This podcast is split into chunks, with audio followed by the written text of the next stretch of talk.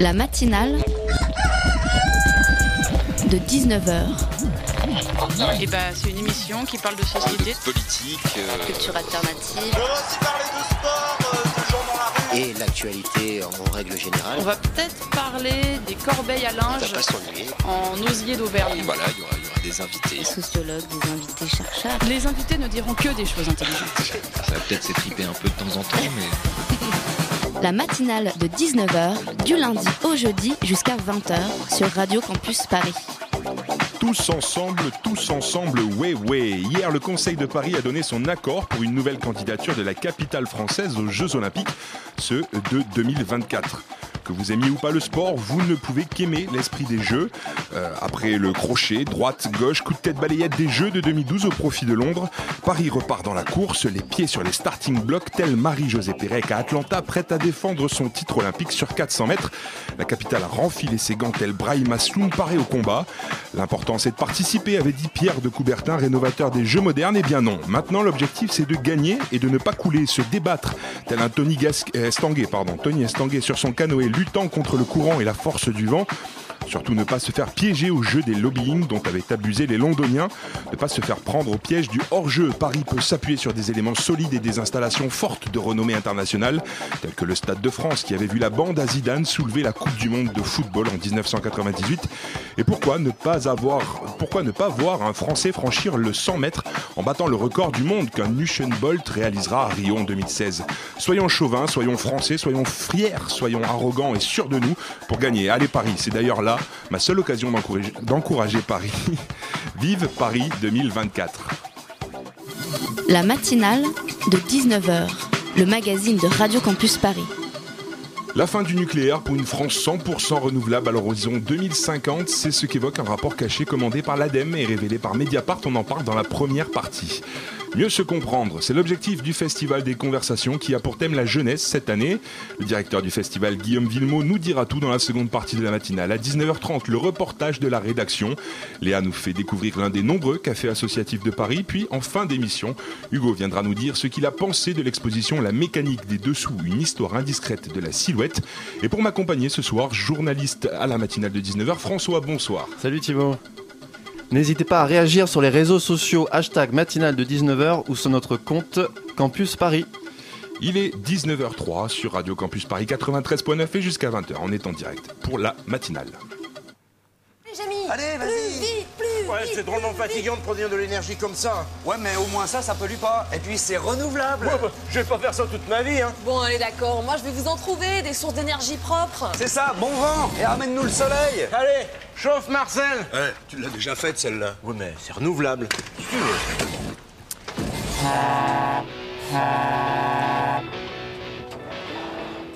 C'est pas sorcier, hein, on s'en rappelle, c'était génial.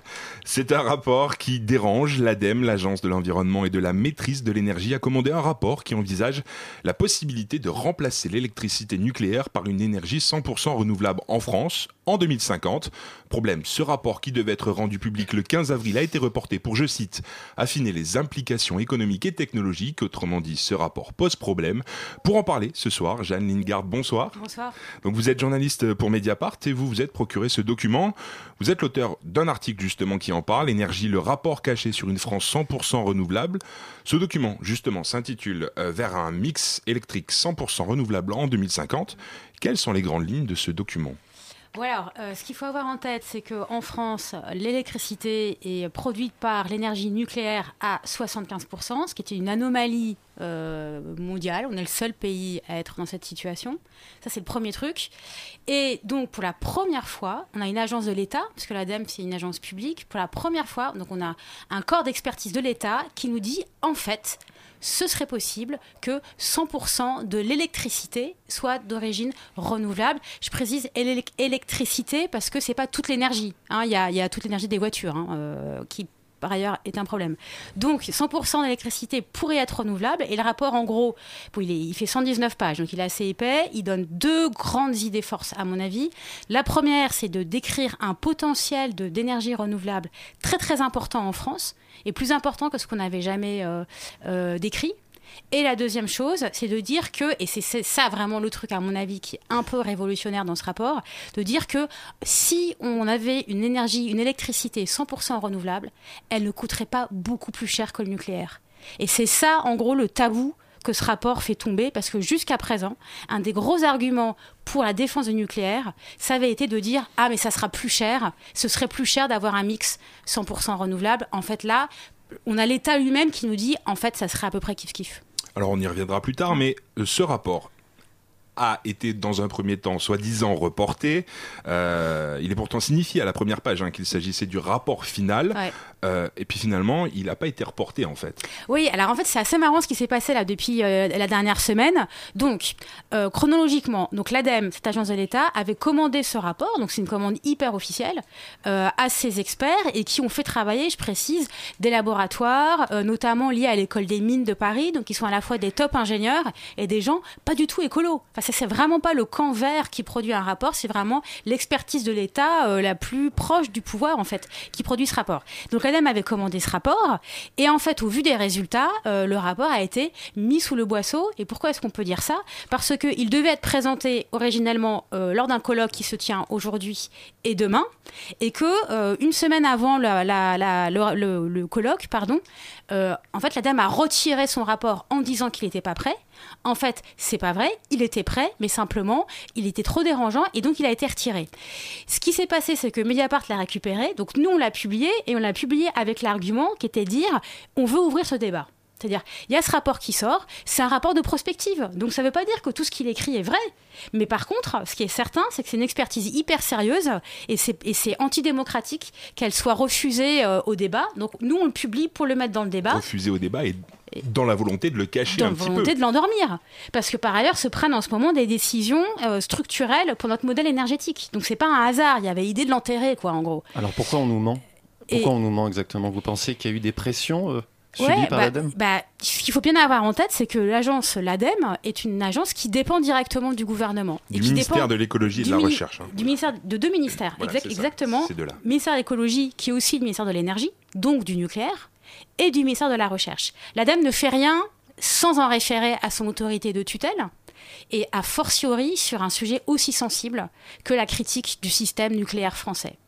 Donc il a été enterré euh, sous pression dans, de quelle, dans quelle manière s'est-elle exprimée Moi, j'ai pas encore les détails, mais il a été retiré sous pression plus ou moins directe de, du ministère, des ministères du gouvernement. Pourtant, c'est eux qui l'ont commandé. Alors que c'est eux qui l'ont commandé, mais parce que on est au cœur aujourd'hui finalement euh, du problème et on est au cœur de la contradiction du système français, où à la fois on a ce système hyper nucléaire et très polluant par ailleurs, très émetteur de gaz à effet de serre malgré la présence du nucléaire, et on est dans un moment soi-disant de transition énergétique, avec une loi de transition énergétique qui est en train d'être votée au Parlement, etc., etc. Donc on est au cœur de la contradiction. Et on est, je vous, vous n'ignorez pas que dans notre, notre gouvernement, sa ligne est de dire officiellement objectif de 50% de nucléaire dans la production d'électricité en 2025. 50%, ça veut dire moitié, ça ne veut pas dire 0%.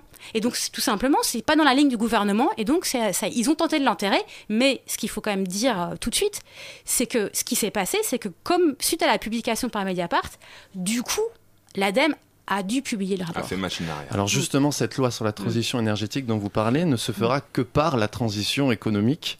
Ce sont les choix économiques qui dictent la politique énergétique. Alors selon vous, comment inverser la tendance et lutter face au lobby, pour ne pas dire le nucléaire?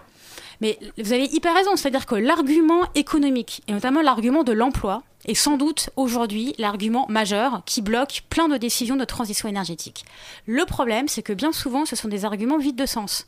C'est-à-dire que dans le développement des énergies renouvelables, dans le développement de des économies d'énergie et de l'efficacité énergétique, il y a un vivier, il y a un gisement d'emplois extraordinaire.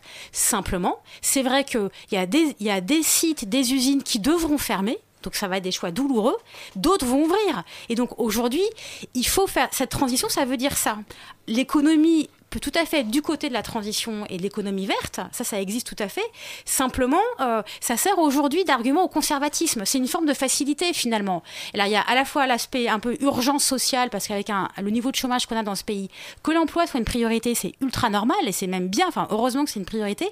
Simplement, c'est un argument qui est dévoyé au service de la préservation d'un enfin, la conservation d'un système euh, aujourd'hui euh, déficient. Et justement, quelle est la part du, du nucléaire, de l'électricité nucléaire aujourd'hui en France? Donc le nucléaire représente 75% de l'électricité. Donc 75% de l'électricité produite vient du nucléaire. Comme je disais au départ, c'est une anomalie mondiale. On est le seul pays qui est dans cette situation. Et pour vous donner une idée, hein, peut-être sur les énergies renouvelables, de quoi on parle, euh, on a aujourd'hui en France à peu près 13% d'énergie renouvelable. Notre objectif, ça doit être 23% en 2020, 27% en 2030. Ce sont des objectifs qui ont été votés dans la loi. On est très en retard par rapport à, ces objectifs. Il y a un truc qu'il faut avoir en tête, c'est que dans les énergies renouvelables, on compte les barrages hydrauliques.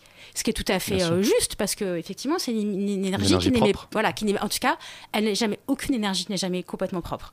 Par contre, elle émet pas de gaz à effet de serre. Donc renouvelable, ok. Seulement, si on retire les barrages qui ont été construits en France depuis euh, des années, enfin c'est vraiment c'est des vieux investissements euh, depuis les années 50 et même avant, si on retire les barrages, donc les vieux trucs, en fait, il n'y a plus que 3% euh, d'électricité qui vient des éoliennes et accrochez-vous, 0,8% qui vient du solaire du photovoltaïque. Si je prends juste le périmètre de la France hexagonale, je mets de côté les DOM. Donc vous voyez, on est à un niveau de retard hallucinant. Mais pourtant, justement, euh, depuis plusieurs années, on entend les gouvernements successifs euh, promouvoir un petit peu l'énergie éolienne, l'énergie euh, solaire. c'est quoi? C'est un effet d'annonce en fait, c'est ça? Ouais, en fait, alors il y a, c'est d'abord pas tous les politiques. Certains politiques, ça a quand même longtemps été seulement les Verts qui les défendaient aujourd'hui de plus en plus au sein du PS et puis un petit peu à droite, mais bon, plutôt UDI d'ailleurs que l'UMP, euh, il y a des voix qui s'élèvent pour dire pour défendre les éoliens, mais il vous a pas échappé qu'il y a aussi un mouvement anti-éolien. La population justement réagit. Ça. Ouais. À la déformation des paysages. Alors ils sont euh, euh, repoussés en haute marée. Est-ce que c'est la solution de, de, mettre plutôt les éoliennes en marée plutôt que que de déformer les paysages bah, De toute façon, euh, un, oui, créer des éoliennes, construire pardon, des éoliennes, ça, euh, ça abîme des paysages. Ça, c'est vrai. Enfin, je veux dire, faut pas le nier. Oui, c'est un problème. Après, c'est un, un, rapport. Est-ce qu'il vaut mieux avoir un paysage un peu abîmé? Pour une électricité renouvelable qui sera moins chère et qui pose pas de problème euh, d'accident nucléaire. Vous voyez, c'est enfin, une discussion à avoir démocratiquement. Oh. Et, et peut-être juste là-dessus, par ailleurs, la solution, c'est pas repousser les éoliennes en mer, c'est consommer moins d'électricité. La base du truc, et c'est ce que dit aussi le rapport de l'ADEME, et ça qui est intéressant, c'est que tout ça n'est faisable que si on réduit énormément la consommation d'électricité. Mais comment la réduire? Aujourd'hui, on a de plus en plus d'appareils électriques euh, qui fonctionnent à l'électricité. Euh, aujourd'hui, ça, ça devient tous les jours. Notre smartphone, on est obligé de le recharger tous les soirs, alors qu'à l'époque, il n'y avait pas tout ça. Alors comment faire face à cette situation? Alors Internet et les consommations au numérique, moi, sont les trucs qui m'inquiètent le plus euh, aujourd'hui parce que c'est des consommations d'électricité galopantes et c'est ultra flippant. Et, c'est des consommations, enfin c'est des usages qui se développent. Après, il y a plein d'endroits où on peut économiser de l'électricité. Par exemple, je prends un exemple, le mode de chauffage. Aujourd'hui, on sait construire des immeubles qui n'ont plus besoin de radiateurs on sait construire, qui sont isolés, qui sont suffisamment bien isolés, exposés au soleil, etc., pour avoir quasiment plus de dépenses d'électricité pour se chauffer. Le jour où on a réussi ça, vous vous rendez compte déjà de l'économie énorme d'énergie qu'on aura réussi à faire et qu'on pourra basculer du coup un peu l'électricité sur la voiture et du coup moins dépendre du carburant fossile. Et là, vous avez un système qui devient plus vertueux énergétiquement. Mais du coup, ça veut dire que le gouvernement aussi encourage en quelque sorte un petit peu ce, genre d'initiative, c'est ça? Bah, Le gouvernement, moi je trouve qu'il a une position ambiguë en vérité. Parce qu'à la fois, il fait la loi de transition énergétique qui n'est pas rien. C'est pas euh, complètement euh, creux en même temps, c'est très faible par rapport à ce qu'il faudrait faire. Et en même temps, on voit bien qu'il suit à plein, de, à, plein à plein d'égards, il suit un peu la pression des lobbies. Donc, typiquement, un rapport qui dit 100% de renouvelables, c'est possible, c'est mis de côté. Mais il y a plein d'autres exemples aujourd'hui. Et donc, moi, je pense qu'on a un gouvernement qui n'est pas assez fort, qui assume pas assez sa défense de la transition énergétique.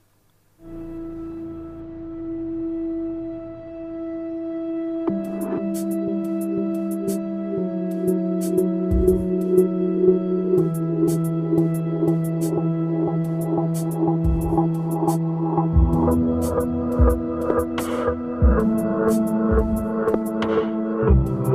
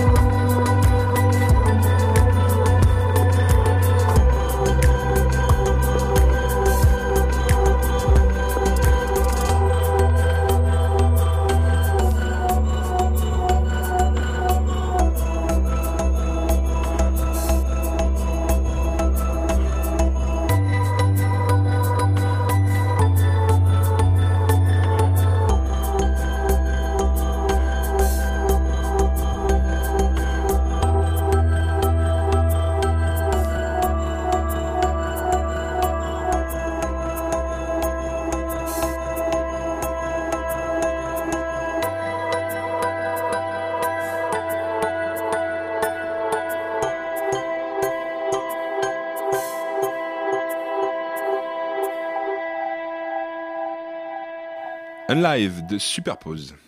La matinale de 19h du lundi au jeudi jusqu'à 20h sur Radio Campus Paris. 19h18, nous sommes de retour sur Radio Campus Paris avec Jade Lingard, journaliste à Mediapart, et on parle du rapport caché, qui n'est plus caché maintenant, de l'ADEME qui annonce le remplacement de l'électricité nucléaire par une énergie 100% renouvelable en France en 2050. Dans votre article Mediapart, on sent quand même que du côté de l'ADEME, il y avait une petite situation de gêne, non? Ouais, clairement. C'est-à-dire que l'ADEME dépend hein, des financements de l'État, donc ils n'ont pas de marge de manœuvre euh, de décision, ils ont très peu d'autonomie. Et, euh, et, en fait, ce qui moi m'a semblé vraiment incroyable, c'est que quand ils ont finalement publié le rapport, donc euh, suite à l'article de Mediapart, d'abord ils l'ont fait un peu en cachette, euh, au fond de la troisième page, voilà, d'un lien, etc.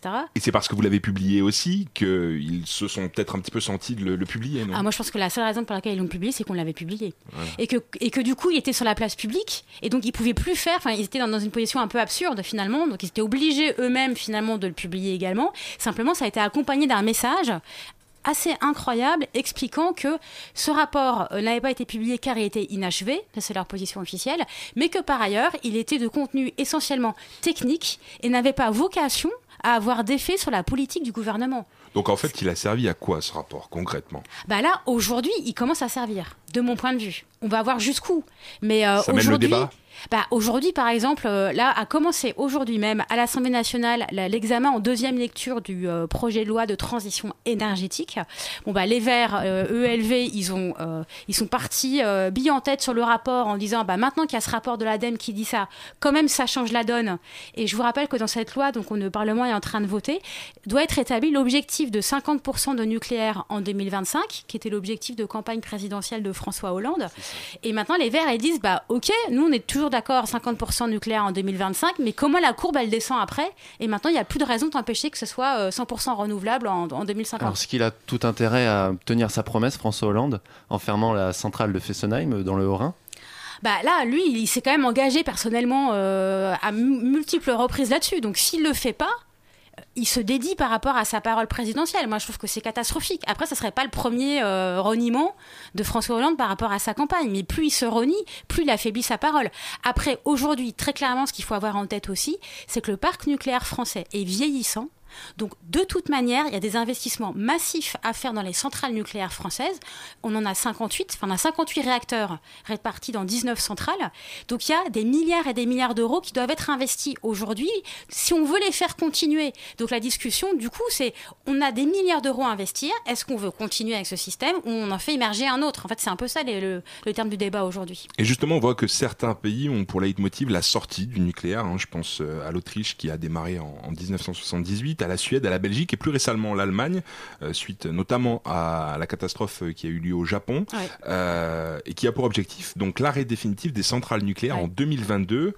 Est-ce que ce sont des modèles à suivre? On est un peu en retard, nous, c'est ça hein Bon, alors, c'est un modèle à suivre. Ça, c'est une discussion politique. Hein Est-ce que vous êtes ou pas pour la sortie du nucléaire? Moi, je considère que euh, on a plein de raisons de penser que c'est une énergie dangereuse. Elle a été très utile, hein, historiquement, à la France, il ne faut pas se le cacher.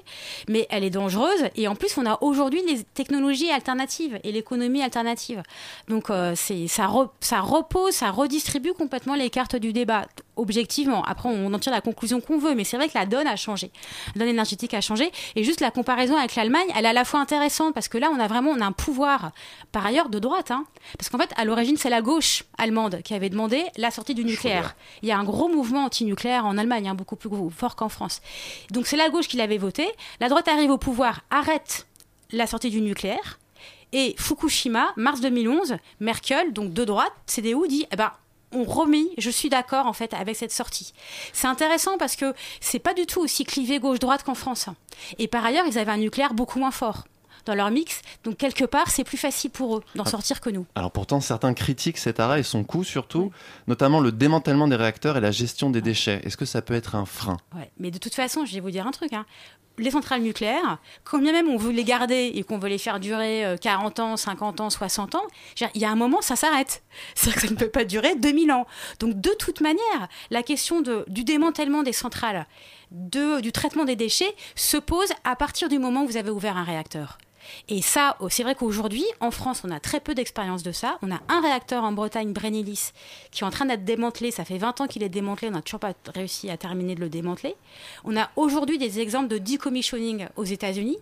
De réacteurs, aussi en Grande-Bretagne. La France est un pays qui n'a jamais réussi à mener jusqu'au bout le démantèlement d'un réacteur. Mais on va avoir 58 fois le problème. Donc de toute manière, le problème, il est posé, si vous voulez. Et moi, il me semble, ça fait partie même des arguments pour plutôt dire, essayons de réduire les réacteurs, parce qu'aujourd'hui, ça coûte, on sait d'ores et déjà que ça coûte des milliards d'euros de démanteler ces réacteurs et qu'on a un problème de stockage des déchets qui, dans certains cas, sont radioactifs pour des centaines, voire des milliers d'années. Enfin, on est vraiment face à un problème un peu anthropologique, quoi. C'est une société face à, ces, à un problème qui dépasse la durée de vie, ouais. Et pour revenir un petit peu sur le rapport, on parle notamment du coût, vous l'avez évoqué tout à l'heure. Euh, L'argument des politiques souvent évoqué, c'est euh, non, le nucléaire, c'est ce qu'il y a de moins cher, donc on le garde. Pourtant, le rapport montre que non, oui, parce que en fait, ce qu'il faut avoir en tête, c'est que oui, le, nucléaire a, a, permis une électricité moins chère historiquement. Ça, c'est vrai. Que l'investissement qui a été fait dans les centrales nucléaires est amorti depuis longtemps, et donc de fait, le prix du kilowattheure, hein, qui est l'instrument de mesure, euh, euh, fait que l'électricité française est moins chère que le reste de l'électricité en Europe. Maintenant, ce qui se passe, c'est que compte tenu du vieillissement des centrales, il va falloir investir dessus davantage. Donc, ça va réaugmenter. Le prix de l'électricité va réaugmenter. Par ailleurs, il ne vous a pas échappé qu'on a un EPR en construction à Flamanville, dont les coûts ont complètement dérivé par rapport à ce qui était prévu. On en a à 5 milliards d'euros. Il y a 6 ans de retard sur le chantier. Ça va faire une électricité très très chère plus chère que l'électricité qui sort aujourd'hui des éoliennes et du photovoltaïque. Donc du coup aujourd'hui, l'électricité nucléaire, que ce soit avec des EPR ou que ce soit avec le prolongement des centrales actuelles, ou que ce soit avec une nouvelle génération qui aujourd'hui n'est pas opérante de réacteurs, il va coûter plus cher. Du coup, l'argument économique, si vous voulez, lui aussi, il, il s'est modifié finalement ces dernières années. Y a-t-il des alternatives proposées au nucléaire qui sont évoquées dans ce rapport? Bah, ce sont les énergies renouvelables. Donc, par exemple, la vision. C'est lesquelles? Alors, la vision de l'ADEME, c'est beaucoup, c'est énormément les éoliennes. Eux, c'est beaucoup les éoliennes. Donc, c'est d'abord un première condition, réduction des consommations d'électricité. Ça, c'est la condition de la réussite. Deux, c'est une diversification. il y a un truc assez intéressant en disant, en fait, il faut que chaque région, chaque région de France a ses avantages et ses désavantages. Certaines ont plus ou moins de vent, plus ou moins d'exposition au soleil, de la géothermie également. Euh, donc euh, prendre la chaleur euh, du sol pour l'utiliser comme mode de, chauffage. ça peut être aussi la récupération de chaleur quand on a des sites industriels, typiquement dans le Pas-de-Calais, ArcelorMittal ou d'autres, on peut récupérer ces chaleurs-là. On peut aussi la récupérer des incinérateurs. Mais bon, là, est-ce qu'on veut garder les incinérateurs? C'est une autre discussion. Mais donc il y a tout ce panel d'énergie. Donc ils disent diversification. C'est vrai qu'eux insistent beaucoup sur l'éolien en disant c'est l'énergie la plus mature. 63%, hein, c'est ce qu'ils ce préconisent. Ouais, ils sont sur un modèle, euh, voilà, effectivement de 63% d'éolien en mélangeant éolien terrestre éolien en mer. Et aussi, il parie, hein, c'est pour ça que c'est un pari, hein, c'est de la prospective, il parie pas mal sur des nouvelles technologies, notamment euh, euh, euh, par l'énergie pardon, des vagues. Donc toute une gamme d'énergies marines, aujourd'hui, qui sont vraiment à un état balbutiant en France. Donc ils font un pari de saut technologique. Ils font aussi un pari, et ça c'est un argument hyper important pour les renouvelables, de développement des capacités de stockage. Et justement, euh, est-ce que les lignes actuelles peuvent évoluer? Est-ce que du côté politique, en tout cas, je parle en décembre à Paris, il va y avoir lieu, il va avoir pardon, la, la, la, Paris va être le centre du monde pardon en matière écologique avec euh, Paris Climat. Euh, vous pensez que ça peut faire bouger les lignes? Je pense que ça peut bouger dans deux sens opposés. Donc ça va être très intéressant. Et là, les lobbies sont déchaînés de tous les côtés. C'est-à-dire que comme c'est Paris Climat 2015, donc c'est euh, euh, lutter contre le dérèglement climatique, donc réduire les émissions de gaz à effet de serre, et du coup le nucléaire l'utilise comme argument en disant ah bah nous on émet beaucoup moins de gaz à effet de serre que le charbon et que le gaz, ce qui, est ce qui est vrai. Donc ça peut, ça peut servir le lobby du nucléaire, ou au contraire, ça peut donner, et notamment ce rapport-là, hein, donner un peu plus de crédit et d'audience à ceux qui disent euh, rien ne vaut les renouvelables. Donc je pense vraiment, honnêtement, à ce stade, là, les six mois qui vont venir, ça va être hyper intéressant. sans parler des politiques, parlons de la population, est-ce qu'elle est consciente des enjeux liés aux énergies renouvelables? Peu.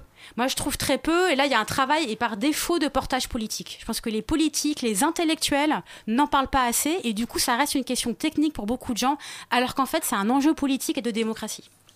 Très bien. Eh ben écoutez, euh, Jade Lingard, je vous remercie d'être venu dans la matinée. Bah, merci à vous de l'invitation. Merci. Je sais que vous faites un, petit toxic tour détox, c'est ça? Euh, Vous proposez quoi exactement? Dimanche prochain, 19 avril, on fait une visite guidée de l'aéroport du Bourget pour expliquer toutes ces nuisances sonores de pollution et sa contribution à la crise climatique. Voilà, donc si vous voulez en savoir plus, euh, page Facebook Toxic Tour Détox 93. Voilà, ben je vous remercie beaucoup en tout cas d'être venu parler de ce sujet avec nous. Au revoir.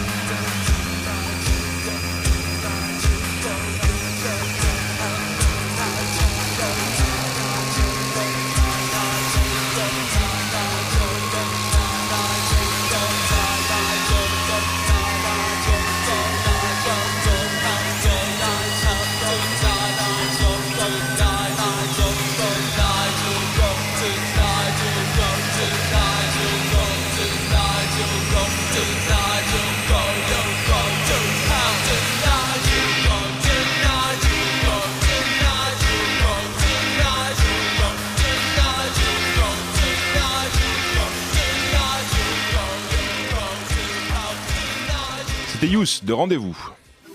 La matinale de 19h, le magazine de Radio Campus Paris. 19h33 sur Radio Campus Paris. Continuez à régir sur les réseaux sociaux hashtag matinale de 19h ou sur notre compte Twitter at Campus Paris. C'est l'heure du reportage de la rédaction. Léa, journaliste pour la matinale, nous plonge ce soir dans l'univers des cafés associatifs. Elle a rencontré les acteurs du Moulin à Café, lieu associatif justement situé dans le 14e arrondissement.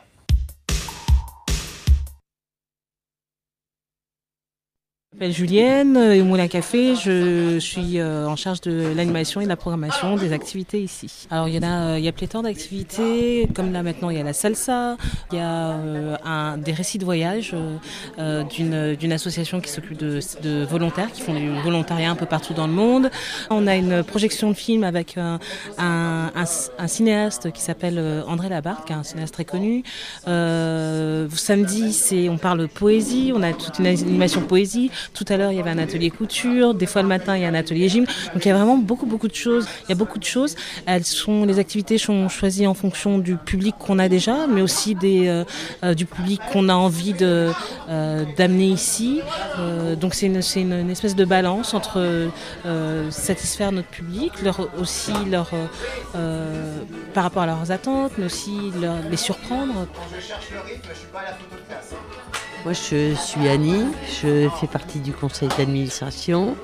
Je fais euh, de tout ici, euh, multiservice. On, on a vraiment la, la, chance de vivre au quotidien de nouvelles choses, de nouvelles aventures, de nouvelles expériences, de, de nouvelles personnes, euh, de nouveaux projets. On est sans arrêt balancé dans le, dans le futur, dans la créativité. Chacun apporte ici sa euh, ce qu'il a en lui, ce qu'il aime, euh, ce qu'il veut faire découvrir. Hein. Euh, si on s'amuse à, aller discuter avec les gens, on se rend compte que c'est rarement, rarement par hasard.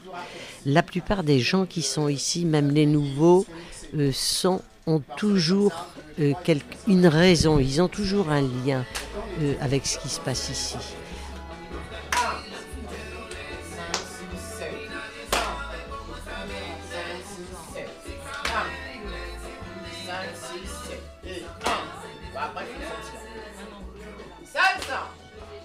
Alors je m'appelle Steve, je suis l'animateur salsa au Moulin Café. je suis venu un soir où il faisait une, animation euh, pâte à volonté et jeu. Et ce, bah, le lieu m'a plu. Et c'est vrai que comme moi je dansais beaucoup la salsa et que euh, j'ai eu beaucoup de mal euh, à à m'engager, je dirais, parce que timide, etc., à aller inviter les personnes à danser. Donc au cours de toute cette période, je me suis dit, bah tiens, il manque peut-être un petit truc pour les personnes qui n'osent pas, qui ont du mal, et euh, voilà, comme moi je l'étais. Et euh, donc le lieu correspondait à cette idée-là. Et du coup, j'ai proposé au Moulin Café de faire une animation salsa pour les nuls. 5, 6, 7 et mambo, mambo, je termine. À l'heure de l'ultra numérique et la multiplication des réseaux sociaux, c'est un festival un peu particulier qui a démarré aujourd'hui, un festival qui propose justement de prendre le temps de discuter et se comprendre par le moyen le plus simple inventé jusqu'alors, le langage. On parle de la troisième édition du Festival des conversations. Guillaume Villemot, bonsoir. Vous êtes le directeur de ce festival. François, tu es toujours avec nous pour cette matinale. Euh, qu'est-ce que ça signifie, le mot conversation aujourd'hui en 2015 ah, ça veut dire plein de choses, ça dépend comment vous l'utilisez et comment vous le, prenez. Euh, en tout état de cause, ça veut dire ce que ça veut dire depuis globalement le 16e c'est-à-dire siècle, euh, c'est-à-dire faire avec, avancer avec, construire avec. Donc c'est ça qui est important, c'est cette logique de dire c'est une façon d'aller les uns vers les autres et d'avancer ensemble, ce qu'on a un peu tendance à avoir oublié effectivement, puisqu'on a tendance à beaucoup bavarder et pas forcément converser. Et je me doute qu'il a beaucoup changé le mot conversation euh, par rapport à il y a 50, 20 ou même peut-être même 10 ans. Ouais, en 10 ans, ça a beaucoup changé, de serait-ce qu'en 10 ans, parce qu'on a plein de nouveaux territoires de conversation aujourd'hui qui existent. Euh, Twitter, ça a 10 ans. Euh, et donc, en 10 ans, on a changé notre façon de converser. on a changé notre façon d'aller les uns vers les autres. Et on est en train, en plus, c'est ça que je trouve particulièrement intéressant en ce moment, on est en train d'inventer même un nouveau langage et un nouveau vocabulaire. Avec les émoticônes, Bien sûr. notamment. Alors, vous parlez du danger des écrans dans ce festival qui serait une source d'isolement. Est-ce qu'il est possible d'être à la fois très expansif sur Internet, passer des heures à converser quand on est jeune, et en même temps très timoré dans la vie de tous les jours? Oui, alors il y a entre autres il y a un, livre qui a été écrit par une américaine qui est là, ça n'a pas été traduit en français, qui s'appelle Charlotte Turkle. Le livre s'appelle euh, Alone Together. Euh, elle est prof au, MIT et euh, elle raconte entre autres dans, son livre que on a effectivement toutes ces, ces multi-connexions mais malgré tout, on avance caché. Alors, on avance caché de moins en moins, malgré tout. C'est que si on revient encore une fois 10 ans en arrière, il y a 10 ans, il y avait euh, Second Life, et sur Second Life, on a avancé complètement caché, parce qu'on était derrière un avatar euh, et on n'était pas soi-même. Bon, ça a disparu. Une des raisons pour lesquelles ça a disparu, c'est ça, c'était le côté caché. En revanche, aujourd'hui, ce qui est certain, c'est que quand on est sur nos réseaux, euh, on ne dit bien que ce qu'on a envie de dire.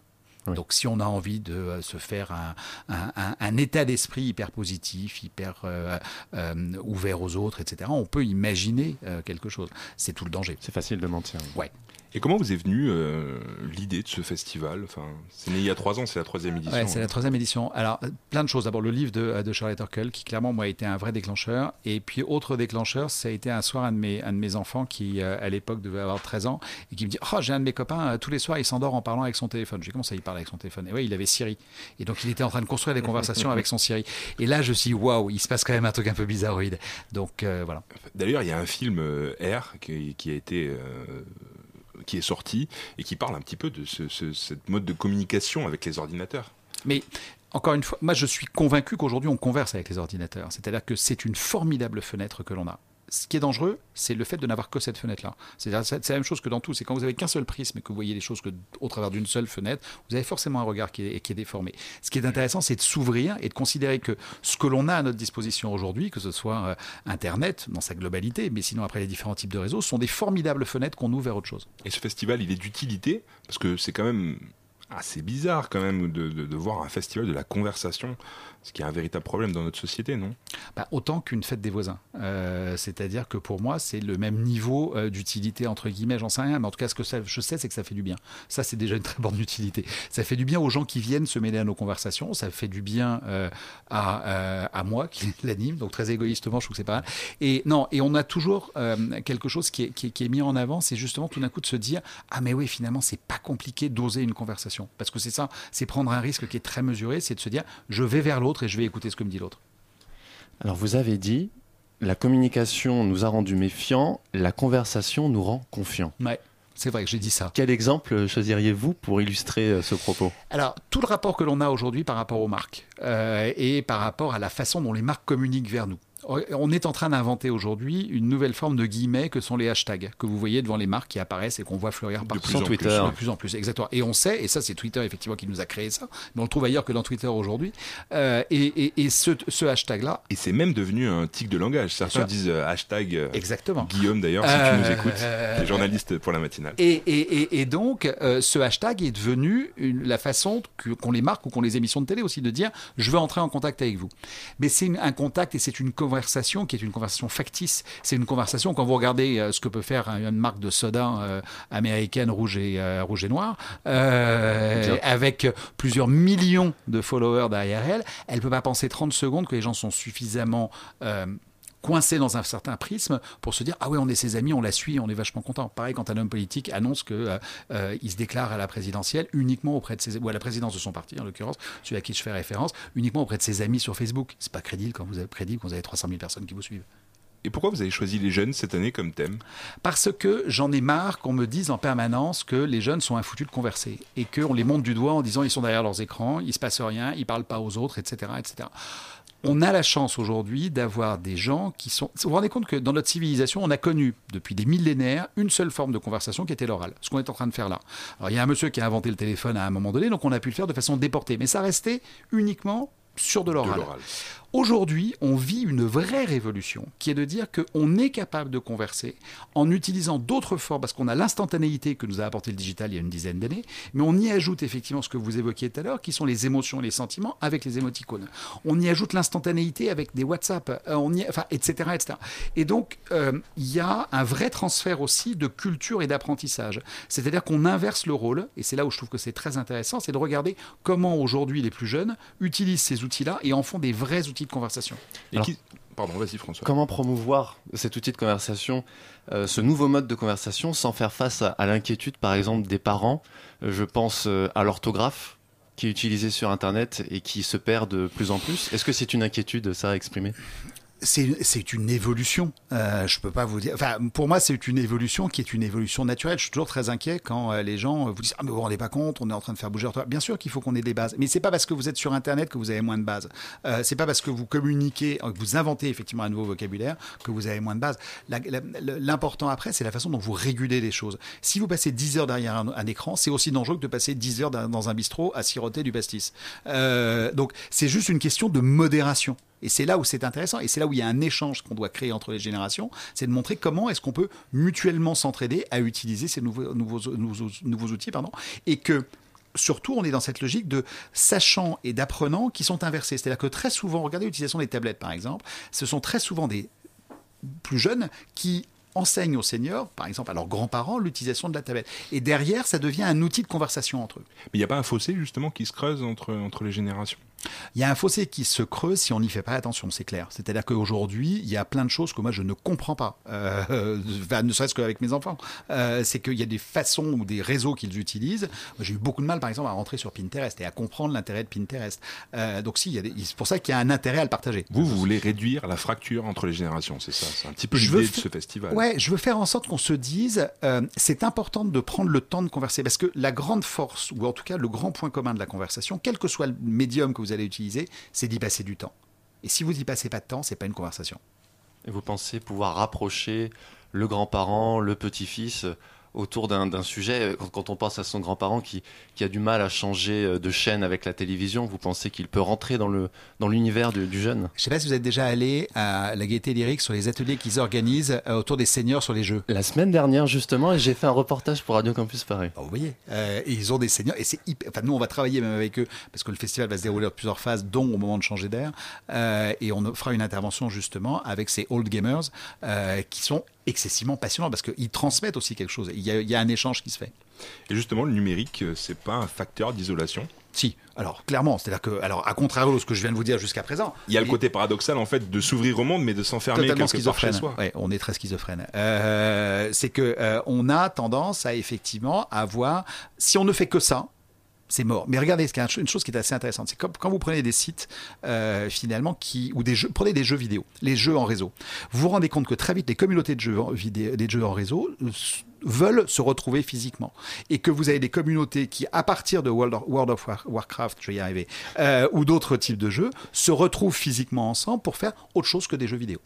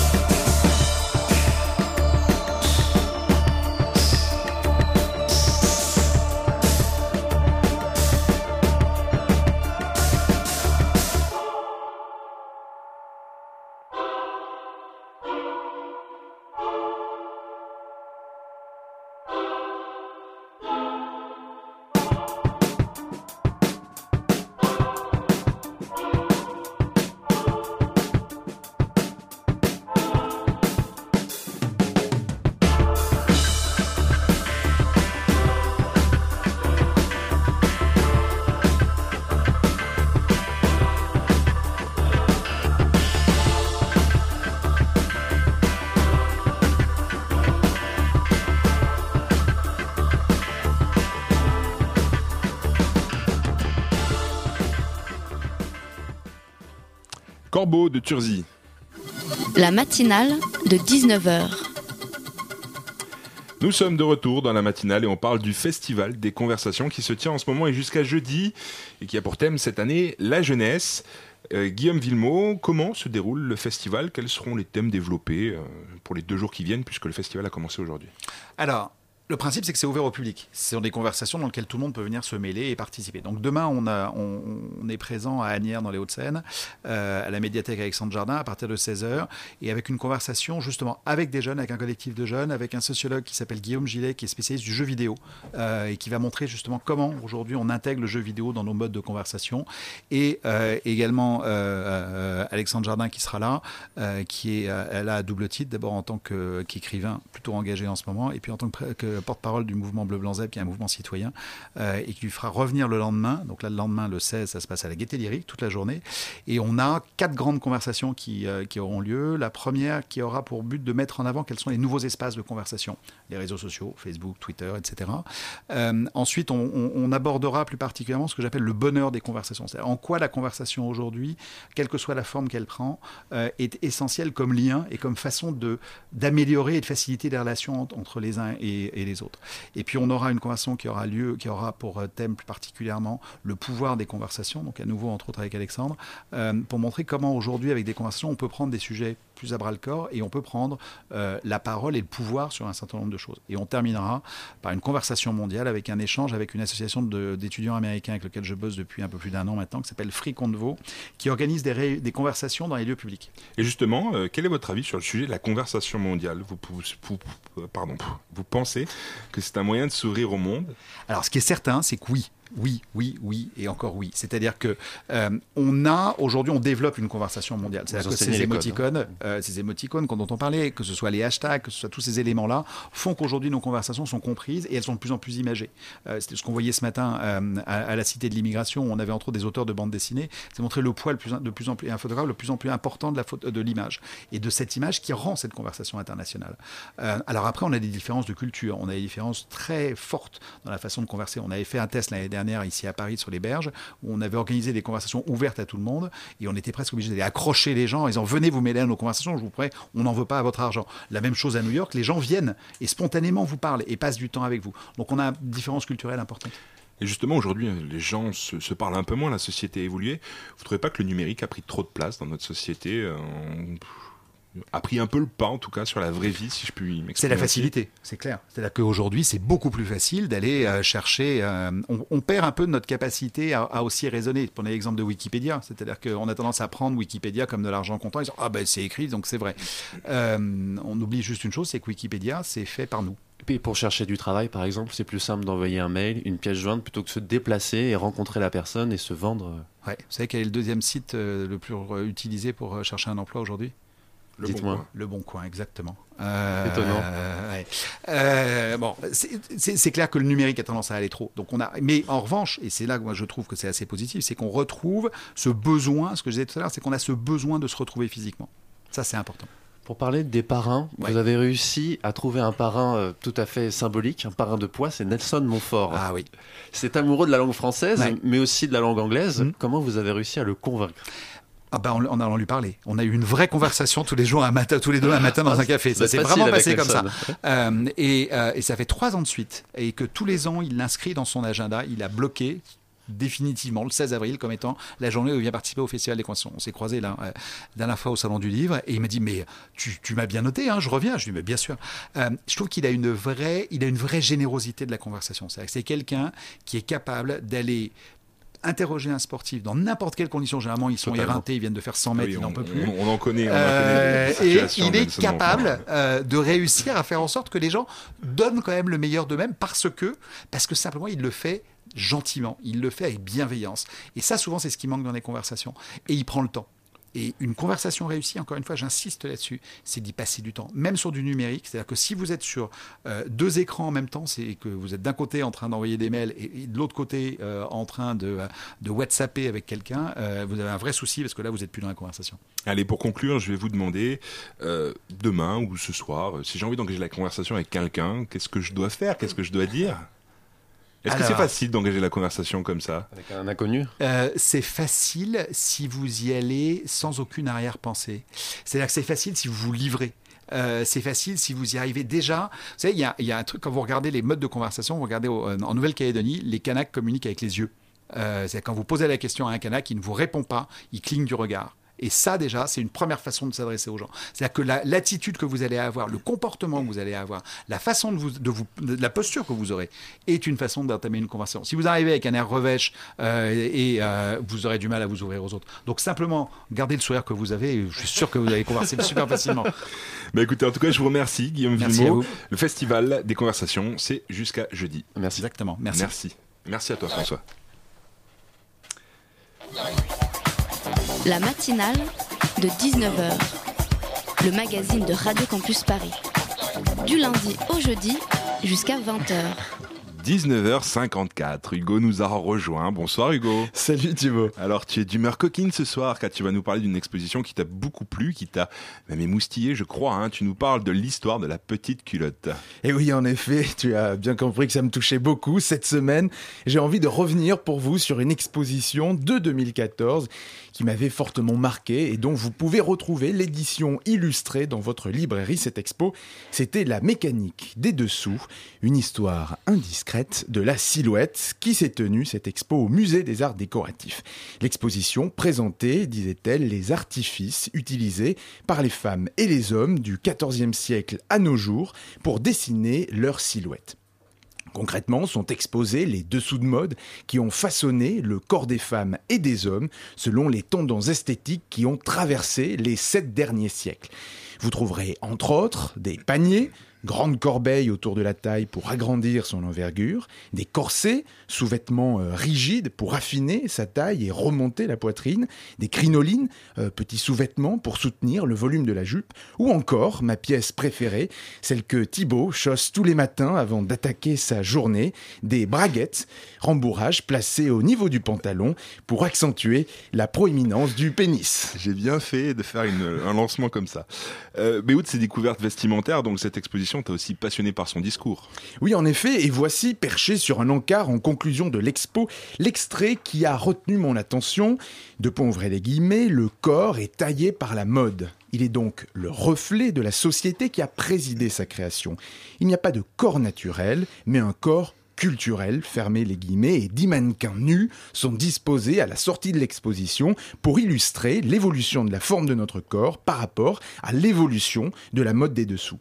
Ceci me passionne car je trouve fascinante l'idée selon laquelle, même inconsciemment, tous nos actes, ainsi que notre perception du beau et du moche, sont façonnés par notre histoire et notre société. Et l'exposition va même plus loin en montrant que même l'apparence de notre corps nu n'a rien de naturel. La société et les modes qu'elle génère et qui imprègnent l'opinion publique encadrent complètement notre esprit et même notre corps. Par exemple, figurez-vous qu'à l'époque du Directoire et de l'Empire, les hommes élégants et soignés portaient des faux mollets pour accroître leur sex appeal. En effet, la virilité était jugée à la circonférence des mollets.